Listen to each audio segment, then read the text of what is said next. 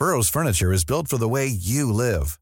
From ensuring easy assembly and disassembly to honoring highly requested new colors for their award-winning seating, they always have their customers in mind. Their modular seating is made out of durable materials to last and grow with you. And with Burrow, you always get fast, free shipping. Get up to 60% off during Burrow's Memorial Day sale at burrow.com slash ACAST. That's burrow.com slash ACAST. burrow.com slash ACAST.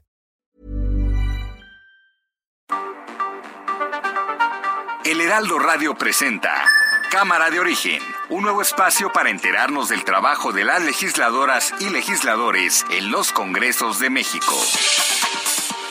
En Cámara de Origen tiene la palabra Carlos Zúñiga Pérez.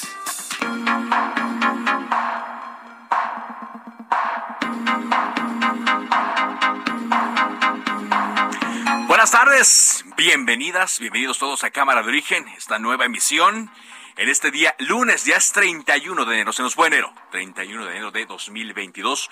Hay mucha información que tenemos que compartir con ustedes. Lamentablemente, otro ataque, un integrante de medios de comunicación, ahora en Michoacán, un asesinato más, pese a todo lo que se ha dicho, pese a todo lo que ha ocurrido siguen registrándose hechos violentos contra integrantes de la prensa. Además de un fin de semana intenso en cuanto a las plenarias de los eh, legisladores, los distintos grupos parlamentarios que están en estos momentos preparando su agenda para el nuevo periodo que inicia mañana, mañana martes 1 de febrero. De eso le vamos a estar hablando en la siguiente hora. Quédese con nosotros, por lo pronto escuchemos cómo va la información a esta hora del día. Lorenzo Córdoba, consejero presidente del INE.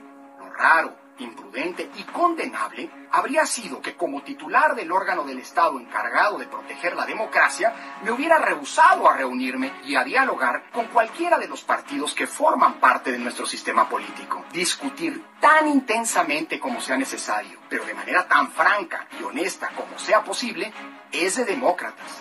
Descalificar y satanizar el diálogo es de autoritarios. Por ello, la semana pasada acepté las invitaciones que me formularon los grupos parlamentarios de dos partidos políticos. Ricardo Anaya. Y eso es lo que está pasando con el Parlamento abierto en torno a la reforma eléctrica. Ahora resulta que no estar de acuerdo con una propuesta del gobierno es estar mal, como si solo hubiera una opinión posible. O sea, fíjate la contradicción. López Obrador llama conservadores a los que voltean al futuro y apoyan las energías limpias. Armando Linares, director de Monitor Michoacán, confirma asesinato del Roberto Toledo, colaborador de ese medio. El día de hoy, finalmente, estas amenazas se cumplieron y hoy asesinaron a uno de nuestros miembros de nuestro equipo. Hace unos minutos atentaron en contra de su vida, perdió la vida ya hace unos minutos. Así las cosas con Monitor Michoacán. Exhibir corrupciones de gobiernos corruptos funcionarios y de políticos corruptos, el día de hoy nos llevó a la muerte de uno de nuestros compañeros. Un hijo mío, José Ramón, ya grande, de 40 años, casado, vivía en una residencia en Houston, queriendo equiparar, como diciendo, son iguales, es lo mismo, ¿dónde está la austeridad? Carmen Aristegui casi este, lo comparaba con la Casa Blanca. En este gobierno no tienen influencia mis hijos. No se les da contrato a ningún recomendado. En el asunto del matrimonio, pues ahí está complicado meterse. Ellos se casaron y al parecer la señora tiene dinero. Bueno, al parecer la señora tiene dinero, ¿no? Tiene mucho dinero la señora.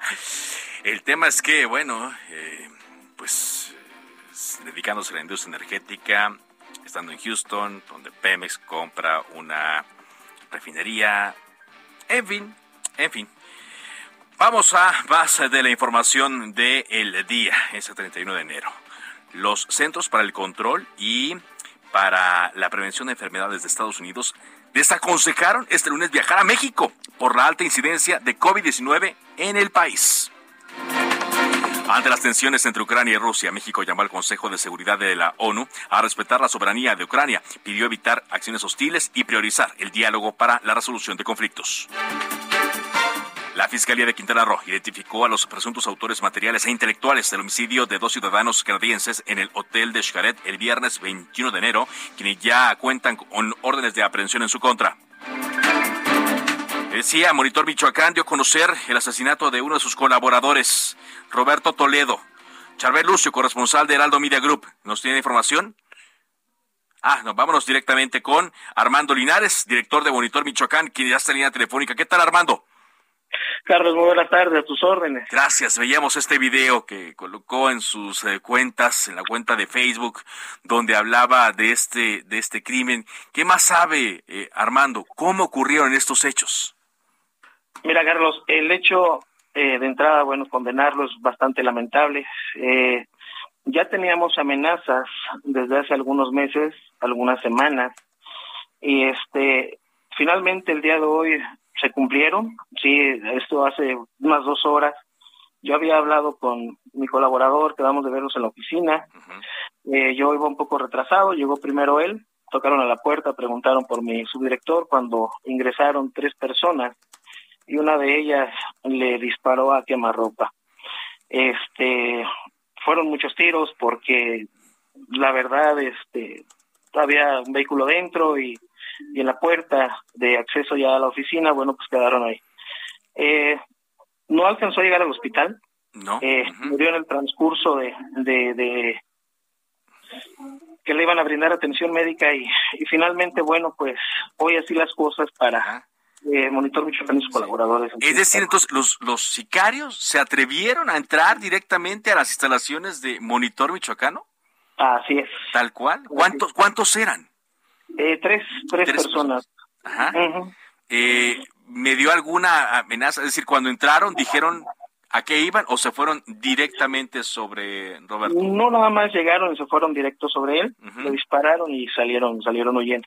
Yo llegué minutos después, y vi la policía, ya me avisaron, me dicen, oye, es que acaban de matar a, al colaborador, acaban de matar a Roberto, y este, ya fue cuando yo llegué de ser eh, posible que nos diga, estoy platicando con Armando Linares, director de Monitor Michoacán, eh, la reunión, el tema que ibas a tener con Roberto Toledo, ¿eran de asuntos estrictamente profesionales? De trabajo. Eh, mira, él, él era este, prácticamente quien se encargaba de hacernos eh, algunos eh, videos, algunas videonotas, este, quien estaba detrás de cámaras en nuestro programa Distrito 13. Entonces, él nos hacía algunas notas muy sencillas, precisamente porque él no quería verse involucrado en temas así graves, ¿no?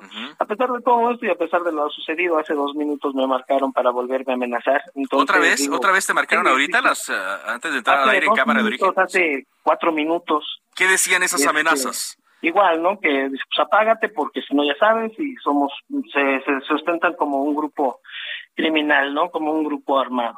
Este, y bueno, pues así las cosas, así las cosas. Ahora, y las amenazas que menciona Armando que ocurrieron días atrás, ¿qué decían? ¿Qué, qué advertencia hacían? ¿Qué venía, qué mensaje venía con esa amenaza?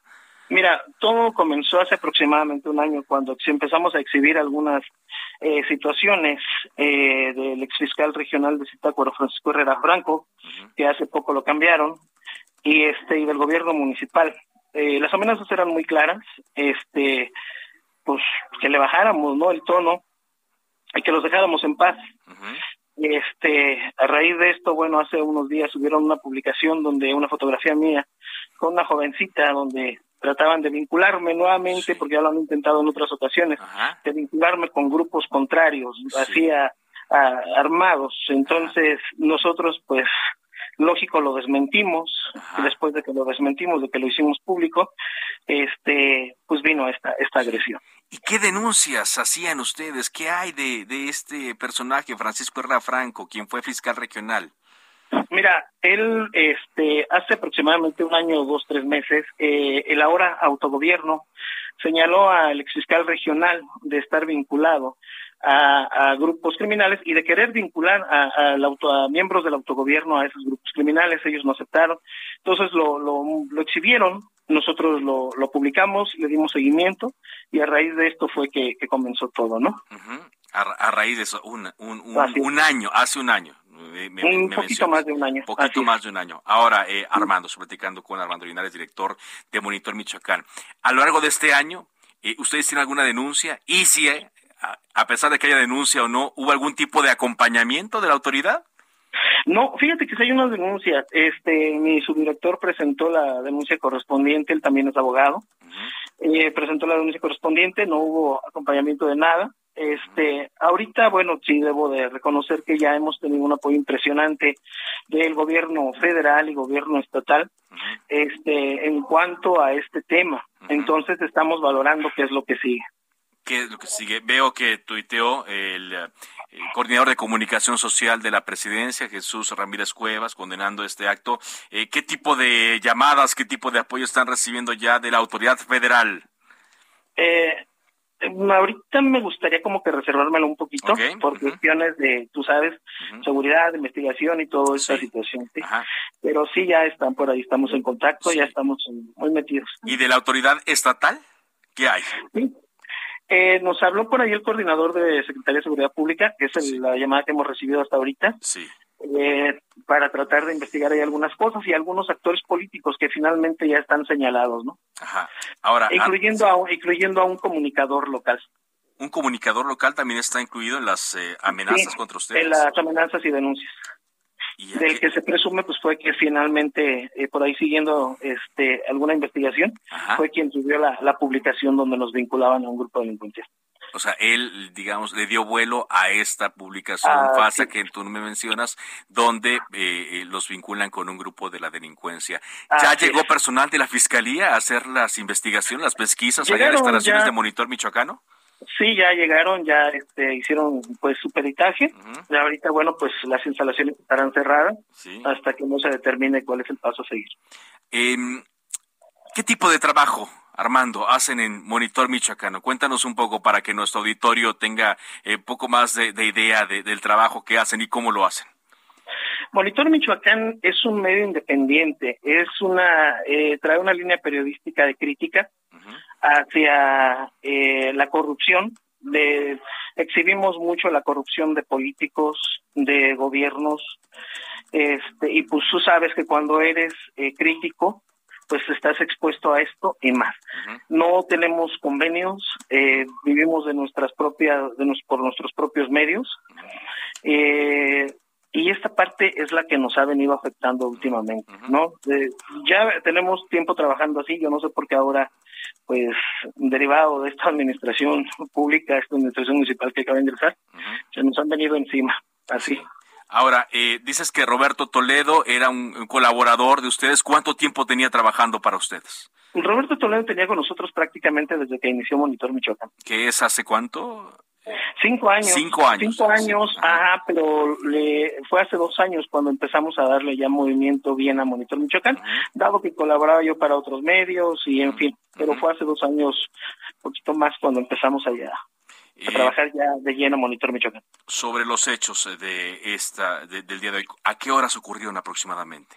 Eh, cuestión de cerca de una de la tarde, una y media más o menos. una de la tarde para nuestro auditorio aquí en la Ciudad de México y en la República Mexicana que nos sintoniza, Armando. Eh, ¿Ustedes están instalados en el centro de Zitácuaro, Michoacán o en una periferia? Eh, exactamente en el centro. Estamos a unas cuadras del primer cuadro del, de la ciudad. O sea, están cerca del Palacio Municipal, donde está la comandancia de policía. Sí, podría decir. Ajá.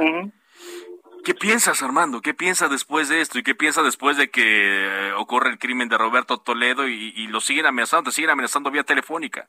Así es. ¿Qué piensas hacer? Es, es, lamentable el hecho. Yo, este, definitivamente tengo que seguir adelante. No puedo cambiar mi línea, no puedo echarme para atrás, y menos ahora con esta agresión tan directa. Eh, creo que pues como decían los compañeros hace algunos días cuando lo de Lourdes, decían la verdad no se calla matando periodistas. Entonces, creo que la, la voz, la voz de los comunicadores, a veces somos la voz de los ciudadanos, aquellos ciudadanos que no tienen manera de, de poder expresar o poder señalar tantas corrupciones que hay dentro de los gobiernos. Muy lamentable, este, no voy a cambiar yo sé que todo lo que hay en juego, pero no voy a cambiar. No vas a Voy a seguir adelante. Sí, definitivamente. ¿Crees que los sicarios iban directamente por Roberto Toledo o fue a quien se encontraron? Como le pudo haber tocado a él, le pudo haber tocado a cualquier otro colaborador de Monitor Michoacán? Creo que fue, a él le tocó en ese momento, porque pudo haber sido cualquiera. Incluyendo a ti. Sí, por supuesto. Cualquiera mía, mi subdirector o cualquiera de los demás. Gracias por tomarnos esta llamada, Armando. Cualquier cosa que se ofrezca, estamos eh, al aire y eh, agradezco mucho todos los datos que nos has dado a conocer. Nuestra solidaridad, un abrazo a ti, a todos los eh, colaboradores de Monitor Michoacán y a la familia de Roberto Toledo. Muchísimas gracias y agradecerte el espacio y el apoyo. Gracias, excelente tarde. Gracias, Armando Linares, director de Monitor Michoacán. Pues qué, qué agregar, ¿no?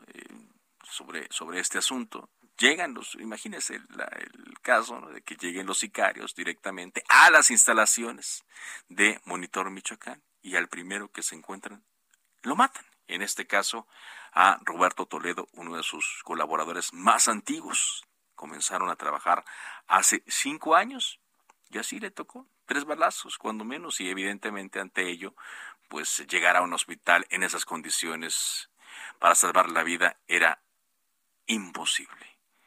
Ahora, el mensaje está ahí dado, ¿eh? El mensaje está dado y desde hace tiempo cualquier sicario puede ir y matar a cualquier periodista, así como pasa con cualquier mexicano. E insistimos, ¿no? Insistimos que los periodistas no estamos por encima de otras personas, de otros mexicanos. Pero el hecho que maten periodistas es un mensaje. Nosotros nos encontramos en medio, en medio de lo que ocurre y lo transmitimos a nuestro auditorio. Somos ese paso intermedio que hay para revisar, supervisar la información, contrastarla, para corroborar que se trata de información eh, correcta y en su caso también denunciar lo que ocurre. No solamente con la delincuencia, sino también con la autoridad de todos los niveles y ya sea de cualquier poder. Este mensaje que se da en Michoacán, cerrando quizá el mes más sangriento para los periodistas, es una llamada de atención muy severa que se da y ya no puede continuar así las cosas, porque así como puede haber sido Roberto, como escuchábamos a Armando Linares, pudo ser cualquier otro colaborador o colaboradora de Monitor Michoacán. Y así como él mencionaba el caso de nuestra colega Lourdes en Tijuana, de Margarito, también en Tijuana, nuestro colega en, Veracruz. Insisto, no es que seamos más que cualquier otro mexicano, pero tenemos un papel dentro de la sociedad y eso es lo que están atacando más que a cualquier persona. Es el papel que el periodista, que los periodistas tenemos en esta sociedad, en estos tiempos, en este entorno. Vamos a avanzar eh, con la información. Paco Nieto, hoy muchos, muchos temas en la conferencia del presidente. Te escuchamos, Paco. Carlos, ¿qué tal? Muy buenas tardes. Hoy el presidente López Obrador aseguró que sus hijos no tienen influencia en las decisiones del gobierno y no se entregan contratos a recomendados. Explicó que sus opositores están desesperados y recordó que este fin de semana salió un reportaje sobre la vida de José Ramón, su hijo mayor que vive en Houston, queriendo, dijo el presidente, comparar y señalar pues que son iguales que los otros políticos. Agregó que es complicado meterse en el matrimonio de su hijo, pero al parecer, así lo dijo el presidente, la señora, su esposa, pues tiene dinero y, pero aún así eso no tiene nada que ver con el gobierno. Escuchemos al presidente López Obrador. De 40 años, casado, vivía en una residencia en Houston, queriendo equiparar, como diciendo, son iguales, es lo mismo, ¿dónde está la austeridad? En este gobierno no tienen influencia mis hijos, no se le da contrato a ningún recomendado. En el asunto del matrimonio, pues ahí está complicado meterse. Ellos se casaron y al parecer la señora tiene dinero, pero no tiene nada que ver con el gobierno.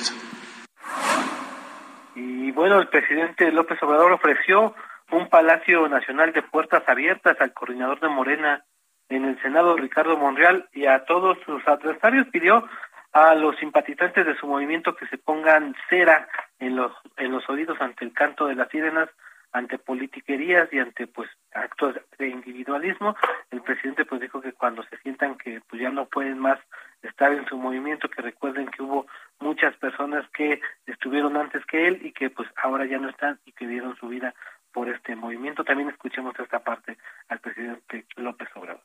Un precursor de este movimiento, como muchos bueno, nosotros lo que hicimos fue en este, iniciar la última etapa de consumación de un proceso que viene de lejos. Las puertas de Palacio Nacional están abiertas todavía para morder para un Claro que sí, claro que sí, para él y para todos. Muy bien. Claro que sí. Muy bien. Y ya para concluir, por favor, presidente. Hasta para los adversarios, o sea, este, para todos. Yo no odio y no tenemos enemigos, tenemos adversarios.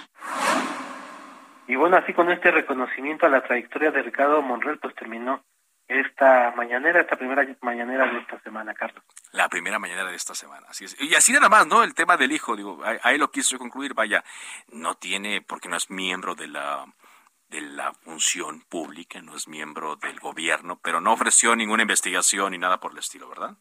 No, solo fue muy descriptivo en la manera en que pues se dio este reportaje, criticó por supuesto a Carlos Loret de, de Mola, pero no, no, no habló en él, solamente pues habló de manera general diciendo que pues su hijo y su esposa pues no tienen absolutamente nada que ver con el gobierno y pues que pues su hijo se casó con una mujer que, que tiene dinero. Que tiene dinero. Esa fue la suerte. Bueno, muchas gracias. Muy buenas tardes. Es que lo, lo, que nos sorprende a muchos es que, pues, quizá en la época de oposición el presidente no se hubiera conformado con un argumento de este tipo. Hubiera pedido otro tipo de explicaciones, hubiera pedido investigaciones, eh, hubiera ido, pues, eh, como lo vimos, que se fue y quizá con razón, ¿eh? contra Peña Nieto, contra Angélica Rivera, etcétera, cuando aquel tema de, de, la Casa Blanca, que ahora dice que pues no son de las mismas eh, dimensiones.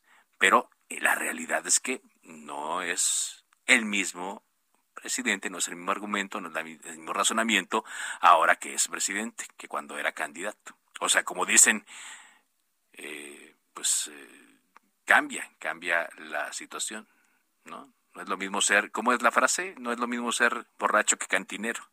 Entonces, ahí queda más, más en específico. Por cierto, ahorita que mencionaba Ricardo Monreal, colocó un mensaje en su cuenta eh, de Twitter donde eh, señala que acudió a Pacho Viejo, Ricardo Monreal. Dice, para seguir luchando, la extinción de la comisión que investigaba los abusos allá en Veracruz, no extingue ni a las víctimas ni a la justicia. La derogación del delito de ultrajes a la autoridad es el comienzo, luego la liberación de todas las personas. No habrá tregua. Elia Castillo, ¿qué nos tienes a esta hora y le te escuchamos?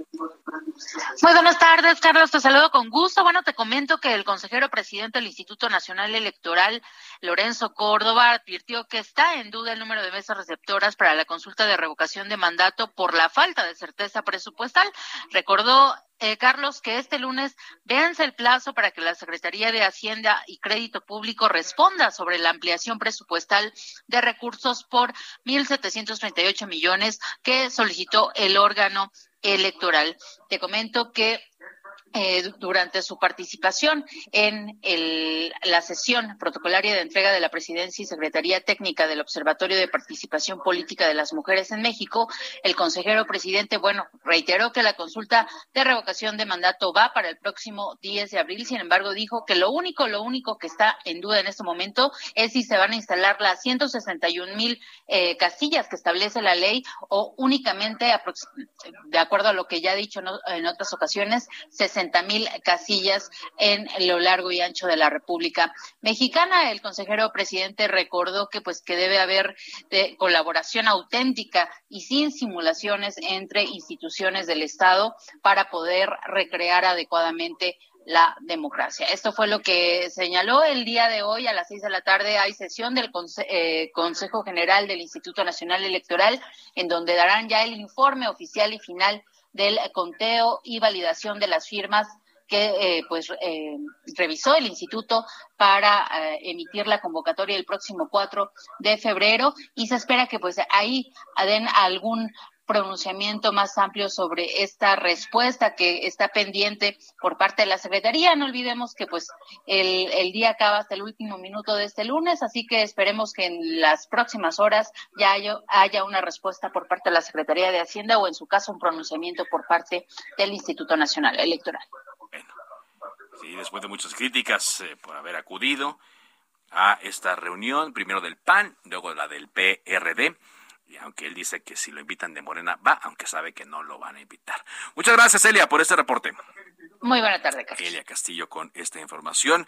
Eh, vamos a hacer un corte comercial aquí en Cámara de Origen. Eh, ah, rápidamente le comento que se puso en marcha el eh, plan ya formalmente Entendimiento Bicentenario que sustituye a la iniciativa Mérida, una nueva manera en la cual el gobierno de México y de Estados Unidos van a trabajar en conjunto contra el crimen organizado. Regresamos después de un corte con más información y entrevistas a través de El Heraldo Radio. Esto es Cámara de Origen.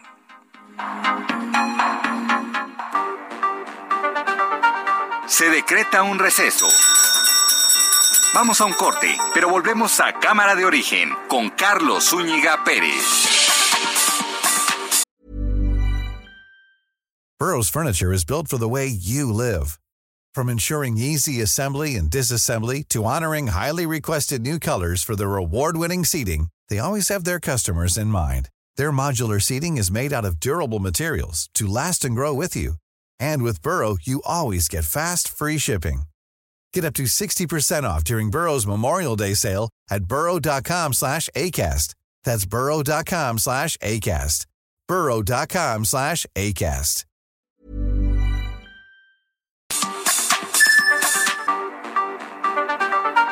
Se reanuda la sesión.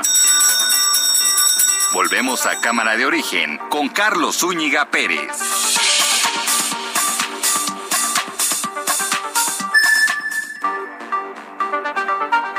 Contacte a Carlos Zúñiga Pérez en Twitter, Facebook e Instagram como arroba carloszup.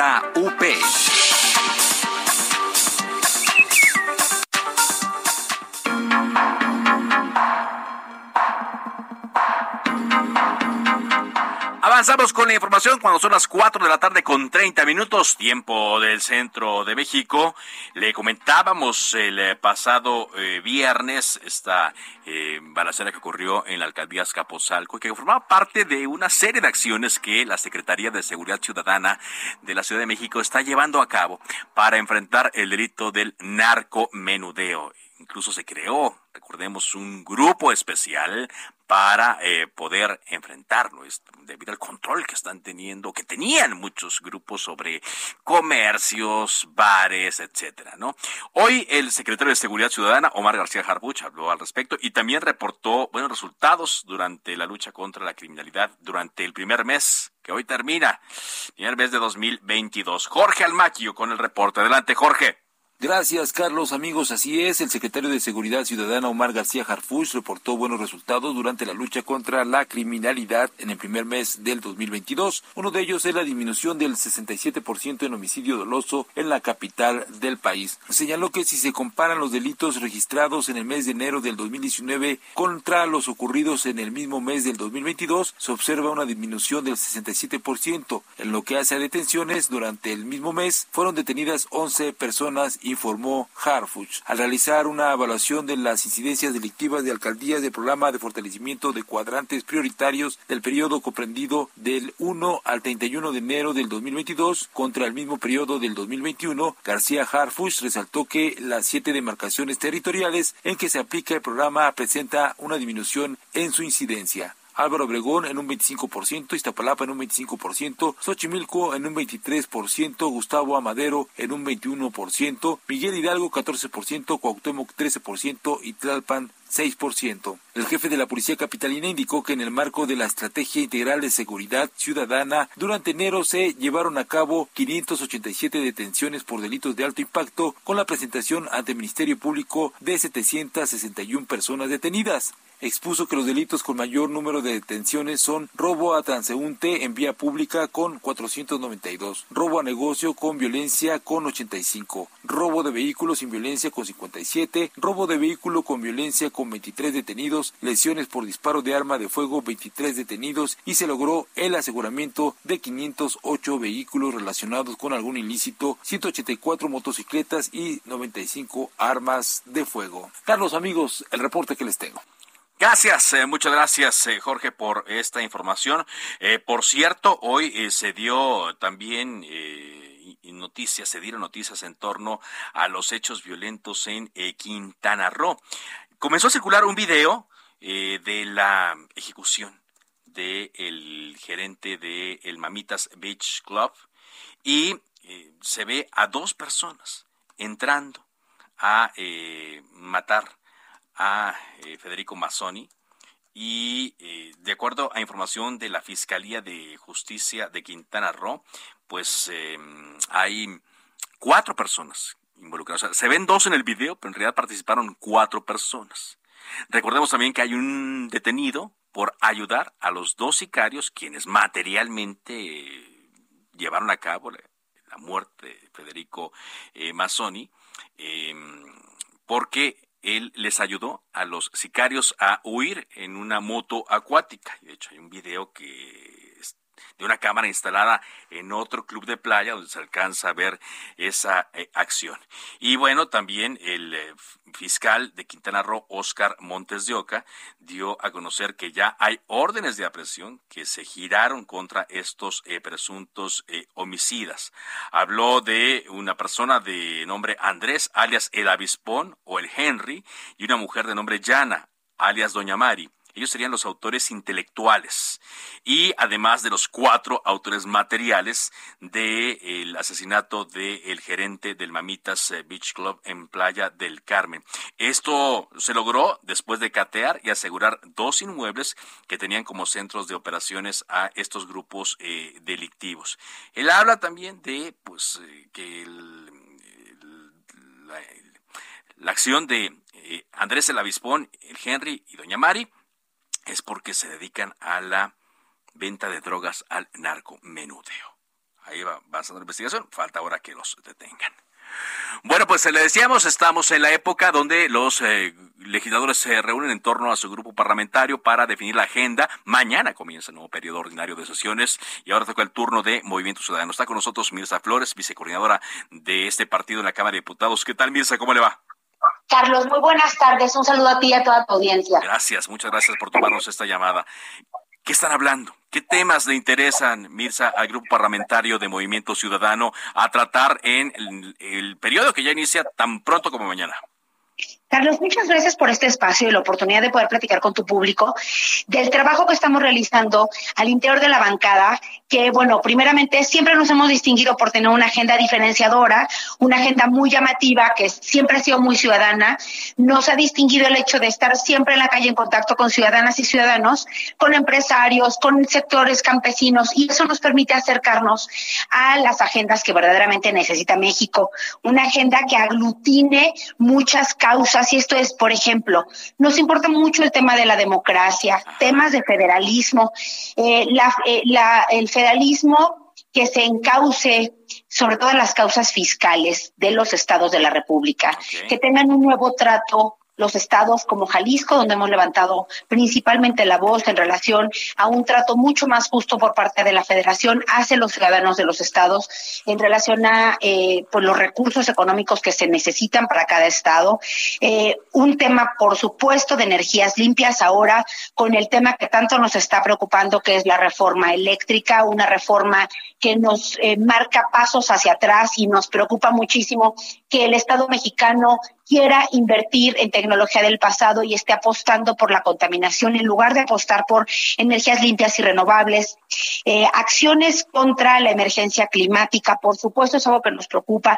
El tema de la, de la, del aire, del agua, niñez, juventudes, mujeres, el acceso de las mujeres a la justicia, que cada día vemos con mucho más preocupación las cifras alarmantes que se han incrementado de violencia contra las mujeres, la forma en la que la pandemia de COVID-19 deja a la vista que las mujeres no solamente se vuelven más pobres, porque muchas de ellas dejan sus empleos formales y se van de nuevo a la informalidad o dejan sus empleos formales o informales por regresar a casa. Hoy las mujeres se convirtieron en el INSABI que no existe o en el seguro social del, del país, porque ahora son las cuidadoras, son las que están al pendiente de la familia, de las pensiones, de los espacios eh, dentro del hogar y hoy están más horas con eh, familias violentas. Las niñas, niños y adolescentes hoy con más casos de incidencia de abuso sexual, de violencia también contra niñas y niños. Y este acceso a la justicia, levantar la voz, ponerlo en nuestra agenda política, es muy importante para Movimiento Ciudadano. El acceso universal a la salud, una economía y desarrollo económico mucho más eh, creciente hoy por hoy pues en muchos medios se dice que estamos en recesión económica. Nos preocupa en un país tan rico. Pues claro, es, es lo que ha derivado de la pandemia y el mal manejo de la pandemia y el mal manejo de la inversión económica en nuestro país. Lo que queremos es eso, es un trato de iguales entre todas las personas. el, tema de la educación también lo hemos tocado nos importa muchísimo un regreso seguro y digno a clases. Carlos, seguimos con niñas y niños sin, sin tener acceso a la educación. Oye, no solamente no tienen clases, no tienen en muchos de los espacios o en la mayoría conectividad, no están ni siquiera teniendo clases virtuales. Eh, ¿Qué vamos a hacer con ese rezago escolar? Es decir, no estamos para dar buenas noticias ni para darle coba a las mañaneras del presidente que sale y miente. Estamos para tener una agenda responsable en donde, pues, el movimiento ciudadano no nos tiembla la mano ni nos tiembla la voz para decirle sus verdades al presidente, pero eso sí, siempre hemos levantado la mano, Carlos, eh, siendo una agenda proactiva. Es decir, no somos opositodo ni somos los critica todo. Somos los que proponemos cuáles pueden ser las vías para poder solucionar los grandes problemas de México. Ahora, Mirza, en este periodo se plantea pues la discusión de estas iniciativas que son eh, polarizantes, En particular, digo, hay la intención de eh, Morena de ya discutir el tema de la reforma eléctrica. Usted nos dice que va por el asunto de las energías limpias. Sabemos que se lleva a cabo el Parlamento abierto, sabemos que quizá no se tomó con la seriedad eh, adecuada por parte de, de, algunos de los que allí estuvieron. ¿Qué podemos esperar? De parte de Movimiento Ciudadano en medio de, de, esta discusión, sobre todo de las discusiones de las iniciativas que dividen mucho a, los políticos y en general también a los mexicanos? Faltan dos semanas aún para que terminen, para que concluyan estas mesas de Parlamento abierto. Y a partir de ahí, para que finalice el periodo legislativo, pues serían más o menos alrededor de ocho semanas. Entonces, no creemos que el Ejecutivo tenga la osadía de que antes de esas ocho semanas estuviéramos discutiendo esta reforma eléctrica tan importante. En donde vamos a estar levantando la voz es, primeramente, es que no se discute en el Pleno, que se siga hablando, dialogando y proponiendo dentro de las comisiones. Es terrible que no le han dicho al país, no nos han comunicado cuánto le costaría a México en términos de nuestros impuestos, los impuestos mexicanas y mexicanos, que en lugar de invertirlos en educación, en salud o en desarrollo económico, se estuvieran invirtiendo en pagar anticipadamente multas a nivel internacional por eh, eh, cancelar contratos con empresas eh, y bancos extranjeros para echar a andar esta reforma, eso sería inadmisible. Y tampoco nos han dicho cuánto le costaría al país las multas que a nivel internacional nos pondrían, porque México, Carlos, está comprometido con la comunidad internacional para reducir emisiones de gas de efecto invernadero y para invertir en energías limpias y renovables. Si no lo hacemos en la forma en la que nos comprometimos, pues podemos ser sujetos a multas y a sanciones a nivel internacional. Esto es, vamos a levantar la voz. Eh, ¿Dónde está en riesgo nuestro país? ¿Dónde está en riesgo la economía de, eh, mexicanas y mexicanos? ¿Y dónde están las mentiras y los mitos detrás de esta reforma eléctrica que dicen que es para recuperar la soberanía de nuestro país? Eso es mentira. Es eh, esta eh, pues este capricho de querer seguir invirtiendo en tecnologías de los 60 y de los 70 es mono, es generar los monopolios que tanto daño le han hecho a nuestro país y está comprobado que quede en, eh, en el monopolio de la CFE eh, la electricidad de todo el país y, peor, Carlos, que quede el monopolio en una empresa que está en decadencia desde hace muchos años. Estamos en riesgo de darle garantía de electricidad a, a las mexicanas y mexicanos a apagones constantes y permanentes y a una electricidad mucho, muy cara. Entonces, eso es lo que no queremos que la gente deje de saber. Necesitamos a los medios como tú, Carlos, que nos abren eh, estas ventanas para podernos comunicar y necesitamos que mexicanas y mexicanos se metan al tema. Que se metan al debate, todos, todos nos tenemos que meter porque esto es de suma importancia. Hoy por hoy, pues es el tema que, que nos tiene con las mesas de los debates ocupadas, pero la verdad es que son muchos los temas, Carlos, que nos importan y es las mujeres, el medio ambiente, el desarrollo económico, la salud, la educación y no estamos viendo que estén haciendo nada para resolverlo. Hoy por hoy la gente te contesta en la calle que estamos peor que antes. No hay no hay un, un reconocimiento de que las cosas en economía han mejorado. Le reconocen al presidente que tiene buenas intenciones. Pero, pues, pues, no basta, ¿no? No basta con eso, con, con, la popularidad. Pues estaremos atentos, entonces, Biesa, al trabajo que hagan en el periodo que inicia el día de mañana. Y si le parece, más adelante reanudamos la conversación. Carlos, me quedo siempre a tus órdenes y a las órdenes de tu audiencia. Están nuestras redes sociales abiertas a todo tu público. Muchas gracias. Buenas tardes, Mirza Flores, vicecoordinadora del Partido Movimiento Ciudadano en la Cámara de Diputados. Bueno, cuando son las 4 de la tarde con 44 minutos y siguiendo en la Cámara de Diputados, eh, hay un eh, cambio que se va a dar también el día de mañana porque se integra al grupo parlamentario del PAN Marilena Pérez Jaén, quien fue comisionada del Instituto de Acceso a la Información Pública y quien eh, será la suplente de Teresa Jiménez, quien a mediados de la semana pasada solicitó licencia para buscar la candidatura del PAN al gobierno de Aguascalientes. Le agradezco mucho, Marilena, que esté con nosotros. Eh, ¿Qué tal? Muy buenas tardes. ¿Qué tal? Muy buenas tardes, Carlos, y pues un gusto hablar contigo y con el auditorio. Gracias, gracias por acompañarnos en esta que espera la, espero sea la primera de varias conversaciones aquí en Cámara de Origen a través de El Heraldo Radio. Eh, Mariana llega eh, con, mucha experiencia, en, los temas de transparencia, en los eh, temas que conoce muy bien, desde que fue comisionada aquí en la Ciudad de México, pero también con un conocimiento de, varios de los problemas que hay durante esa administración. Uno de ellos es el tema de medicamentos. Pero le pregunto, ¿qué va a impulsar Marilena llegando y tomando ya eh, su curul ahí en la, en la Cámara de Diputados? Bueno, eh, yo soy eh, suplente de Tere Jiménez, como bien se mencionó, nosotros yo fui en fórmula con ella pero es importante destacar que soy un espacio que el PAN nos dio a la sociedad civil, entonces llego por el impulso de grupos de la sociedad civil, precisamente por estos temas en los cuales tengo una expertise y una experiencia de años, que son los temas de transparencia, de acceso a la información pública y de rendición de cuentas, que va a ser pues el eje de mi actuar sin duda y pues sí, no solamente va a ser seguir con los temas, las investigaciones que he venido haciendo en meses atrás sobre el desabasto de medicamentos y material de curación, lo cual ha sido un flagelo que tiene ya la sociedad mexicana, desafortunadamente con saldos de víctimas y de víctimas mortales, de niños que pues con cáncer han fallecido y adultos, o sea, ha sido todo un desastre el desmantelamiento de la del sistema de salud en México que ha hecho el gobierno de Andrés Manuel López Obrador. Y precisamente, pues una de las cosas que vamos a retomar y con una agenda pues muy eh, aguerrida, contundente, van a ser los temas de transparencia, porque lo único que nos ha demostrado el gobierno del, presidente López Obrador y de la 4T es que la transparencia les causa urticaria. O sea, ellos son felices viviendo en la opacidad. Sí.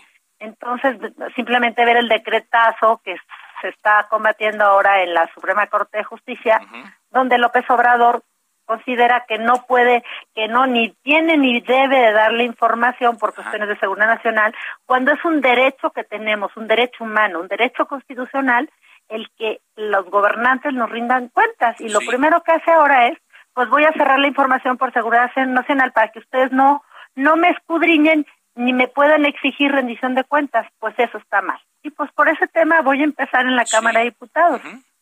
Ahora, eh, Marilena, también pues vemos situaciones que igual no se informa, pero ah, yo sí quisiera pedirte una opinión, más bien una opinión eh, de, profesional, de experta sobre eh, la explicación que dio hoy el presidente López Obrador en torno al tema de su hijo y el reportaje que se dio a conocer el jueves en la noche. ¿Es suficiente e, esa explicación? Lo que dice el presidente, que la esposa de su hijo José Ramón pues tiene mucho dinero.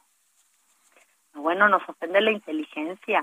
Lo que pasa, no sé si incluso el día de ayer, estando en Quintana Roo, se le veía desencajado.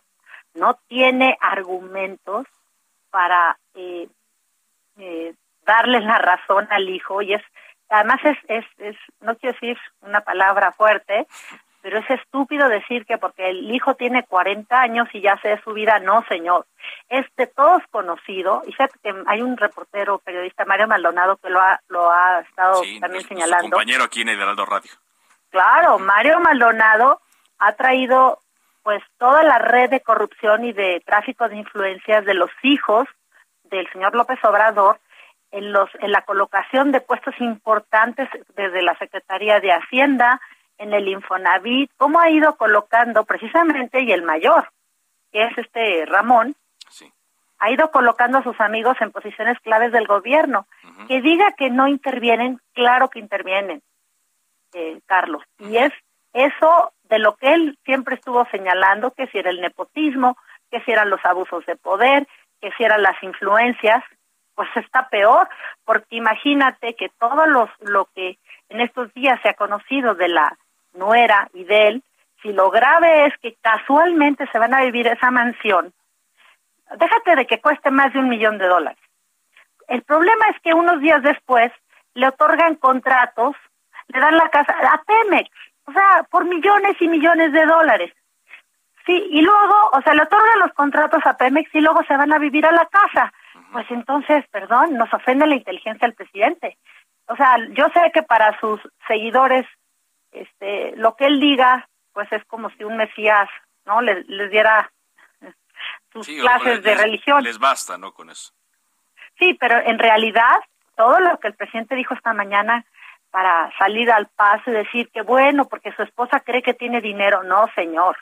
O sea, el tema son los hechos y los hechos es que la que le fue otorgado un contrato de Pemex y resulta a esta empresa que luego le otorga esa mansión al hijo y a su esposa. No es posible, Carlos. O sea, la corrupción está campeando en el gobierno de la 4T. Andrés Manuel los ha engañado, a mí no, pero a muchos los ha engañado diciendo con esa eh, bandera del de que iba a combatir la corrupción, al contrario, está enquistada. Tan es así que vuelvo a lo mismo. El decreto de hace unos meses, de hace un par de meses, donde quiere cerrar toda la información, no, señor, si venimos, tal como lo dijiste, mira, Carlos, ya mencionaste, yo fui también consejera de transparencia desde 2003. Sí. Y yo fui autoridad sobre la administración del entonces jefe de gobierno, López Obrador. Sí. Recordemos lo que hizo con los segundos pisos. Si fue mi lucha, que me costó incluso que él ordenara a sus diputados que me destituyeran y luego se la gané en la Suprema Corte. Pero bueno, él se negaba desde 2003 a que fuera su administración puesta con lupa. No le gusta la transparencia. Él, él es feliz viviendo en la oscuridad. Eh, pero ahora que llegue yo a la Cámara de Diputados, de mañana, pues creo que va a haber cosas que van a cambiar.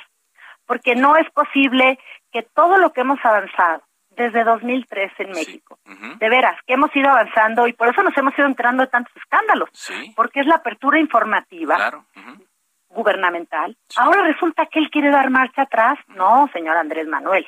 No se lo vamos a permitir. Y no solo a los medios, sino, tío, para, es para cualquier ciudadano. Los medios hacemos uso de esas herramientas justamente para llevar a cabo eh, nuestro trabajo. También viene un periodo pues complicado donde muchas cosas se van a estar eh, discutiendo, Marena, pero quiero comprometerla que esta sea la primera de varias conversaciones. Ya mañana que formalmente rinda protesta como diputada federal, pues nos gustaría ir conociendo sus puntos de vista y también eh, su testimonio del trabajo que va a hacer ahí en la Cámara de Diputados, ¿le parece? Sí, claro, y nada más un tema que me sumo a la agenda legislativa de la bancada del Partido de Acción Nacional que fue presentada el, jueves pasado, hay una cosa que es la defensa y la protección a los órganos constitucionales autónomos, porque el presidente están haciendo la colonización y el apoderamiento de estas instituciones, los ataques al INE deben de, de, parar, no es posible cómo nos ha estado lastimando, no solamente al INE, sino al INAI, del que yo fui comisionada, o INAI, el Instituto Nacional de Transparencia, Acceso a la Información Pública, al INEGI, pues ya colocó a su gente en el INEGI, lo que hizo en el Banco de México, o sea, e, ese es el andamiaje en el cual se sostiene la democracia en México. Los órganos constitucionales autónomos están más allá de las personas, son las instituciones que nos han dado la solidez democrática en este país. Y él quiere acabar con ellos, pero no lo vamos a permitir, Carlos. Doy, mi, doy mi palabra en esto. Muchas gracias, Bernela. Gracias, muy, buenas tardes.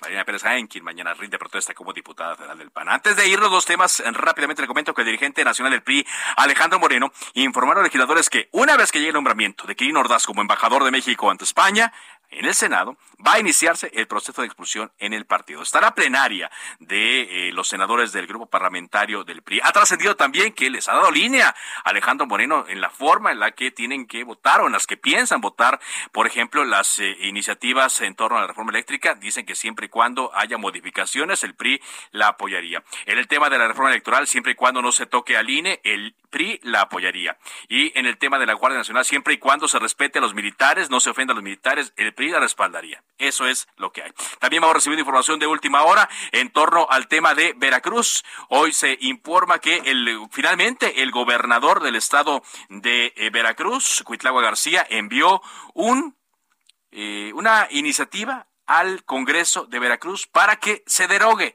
este delito de ultrajes a la autoridad. Un delito por medio del cual más de mil personas, mil treinta y tres, han sido detenidas de marzo a la fecha. Estaremos siguiendo este tema. Por lo pronto, es todo por ahora. Gracias por habernos acompañado. Siga en la sintonía de Heraldo Radio, enseguida referente informativo. Por ahora es cuanto. Buenas tardes, cuídese mucho.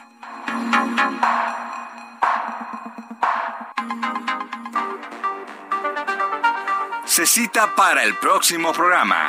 Cámara de origen, a la misma hora, por las frecuencias de El Heraldo Radio. Levanta la sesión. Planning for your next trip? Elevate your travel style with Quince. Quince has all the jet setting essentials you'll want for your next getaway, like European linen, premium luggage options, buttery soft Italian leather bags, and so much more. And is all priced at 50 to 80% less than similar brands. Plus, Quince only works with factories that use safe and ethical manufacturing practices. Pack your bags with high-quality essentials you'll be wearing for vacations to come with Quince. Go to quince.com slash pack for free shipping and 365-day returns.